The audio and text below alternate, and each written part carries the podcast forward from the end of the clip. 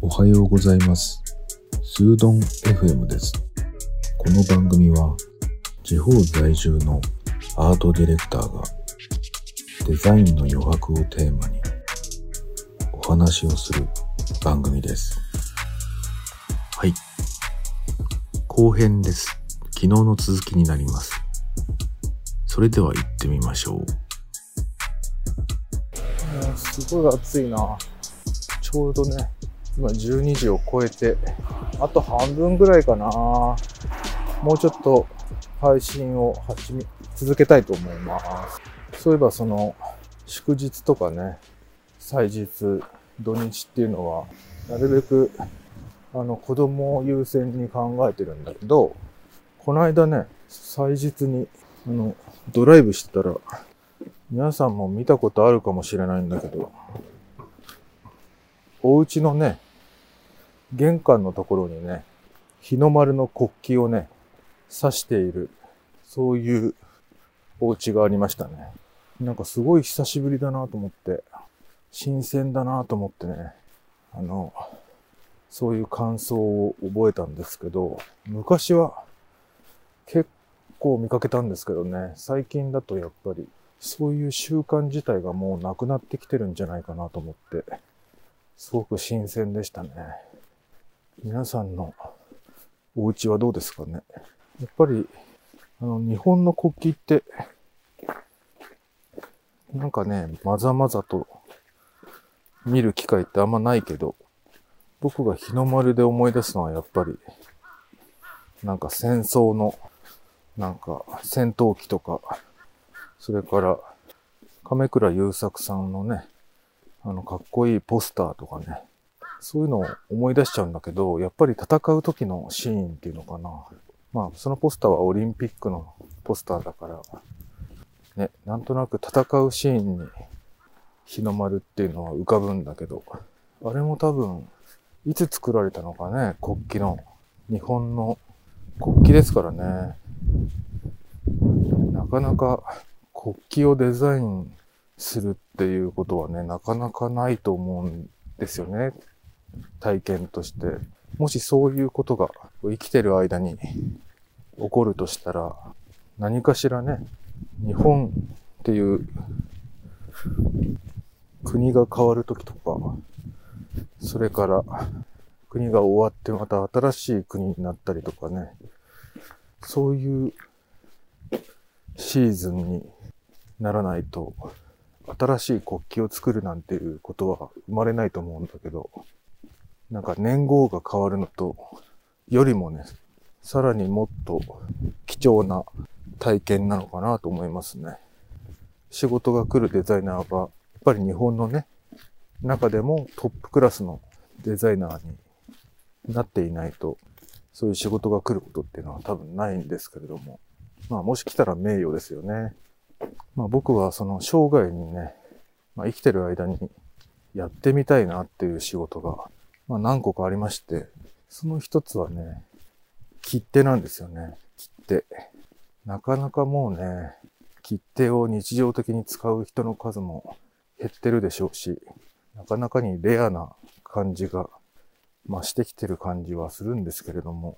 もうずっとずっとね、昔から切手が好きで、あの、海外にね、行くとね、その土地にある郵便局に行って、切手を買うっていうのがね、なんか自分の中の楽しみの一つでしたけど、やっぱりお国柄が出るし、切手って綺麗なんですよ。グラフィックデザインだしね。その印刷、複製するものっていう意味でも、図柄のね、衣装性っていうのあの、面白さ、美しさ。そういうものも兼ね揃えてるし、あの、技術的にもね、あのたくさんの色が使われていたり、1版、2版、3版、その色数分だけ版を作ってるわけなので、技術的にもね、求められるものがありますね。あのそういう両方の観点からね、やっぱり見ていて面白いんですよね。グラフィックデザインですね、まさに。で、もう一つね、やってみたいのがね、タバコですね。もうそれこそね、タバコなんてね、もう時代に反してるツールだしね、だんどんどんどんどん虐げられてるし、あの、自分はもうすでに吸ってないんだけど、まあもしね、そのタバコのデザインができたら嬉しいなっていうのはね、これはやっぱり憧れの人がデザインしたものっていうのが、やっぱり念頭にあるんですよね。まああの、皆さんは知ってるかどうかわからないけれど、和田誠さんっていうね、あの、イラストレーターでもあり、グラフィックデザイナーでもあり、しかもかん映画監督だったっていうね、まあいろんな側面をお持ちの、ものすごくユニークなクリエイターがいるんですけども、まあ僕はね、その和田誠さんがすごく大好きで、彼がね、手掛けたデザインの中で、ブルーグレーのね、タバコのパッケージがあるんですよね。名前もかわいい、かわいいっていうか、ハイライト。どこかで見たことありますかねそのハイライトがね、やっぱり衝撃的で憧れてるんですよね。まあ、ハイライトとか、ホープとかね。ホープは和田さんじゃないけど、あのー、すごく可愛い、綺麗な、しかもずっと見れても飽きない、いわゆるロングセラーな、あの、長生きするデザインっていうのかな。えー、今の言葉で言うと、ロングライフデザインっていう、もうリニューアルの必要がほぼほぼないっていうデザインですね。そういうものはね、すごく憧れています。そういう意味で、その長年愛されるデザインをやってみたいなっていうものの一つの象徴がタバコっていうだけですね。まあ、タバコ自体はね、全然好きじゃないし、あのどうぞどうぞ。全然興味ないんだけど、もうなんだろうな、時代の遺物かもしれないけどね。アイコンですね。ちょっとやってみたいなっていう。これがまあデザインのツールのお話でしたね。それから、どんどん話が移り変わっていきますけども、今ね、神社のすぐそばをね、歩いてるんですけど、皆さんは神社って好きですかね？まあお寺とか神社って何が違うのって言う人がいますけども、お墓がある方がお寺ですよね。神社は神様がいるところ。なんか東京とかね、歩いてても、なんかすげえここ空気いいなと思うと、近くに神社があったりしますよね。そのね、空も抜けてるし、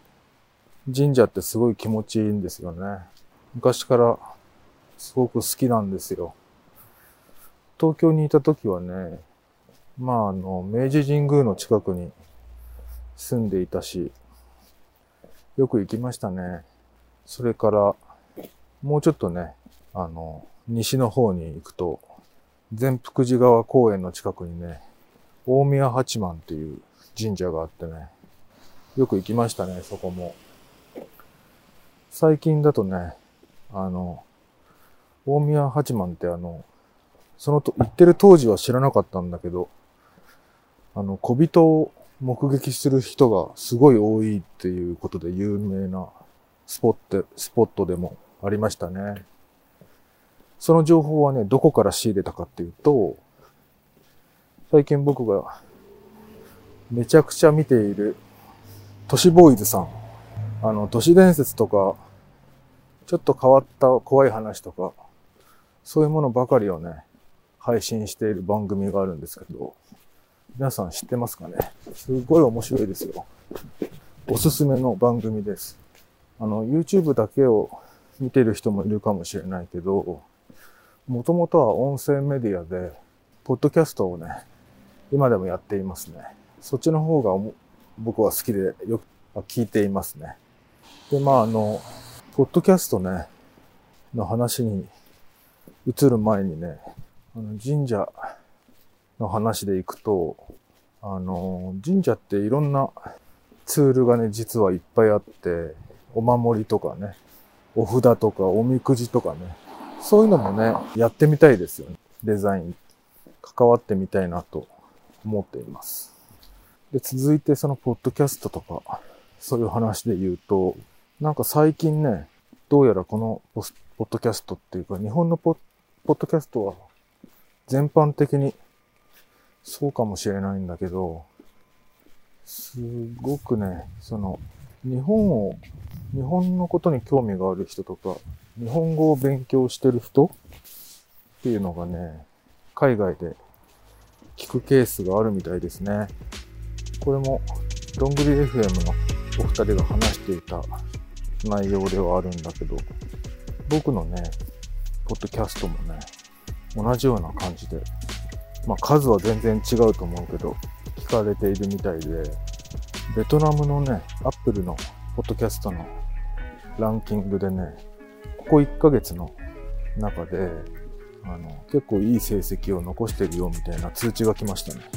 12位だか13位だか、すごくないですか？あの、デザインっていうカテゴリーで、の中だけの話ですけど、それともまあ、嬉しかったですね。こんなことあるんだなと思って、びっくりしました。やっぱり配信してなんぼですよね。やってみないとわかんない。いやー、暑い。結構着込んできたから、すっごい暑いですけど。もうすぐゴールを迎えそうですね。今日はここまでにしようかな。何時間歩いたんだろう。多分1時間ぐらいは歩いてる気がするんですよね。いや、今日の配信もお付き合いくださってありがとうございます。友達の家に着いたので、ちょっと配信を一回終わらせようと思います。それではまた。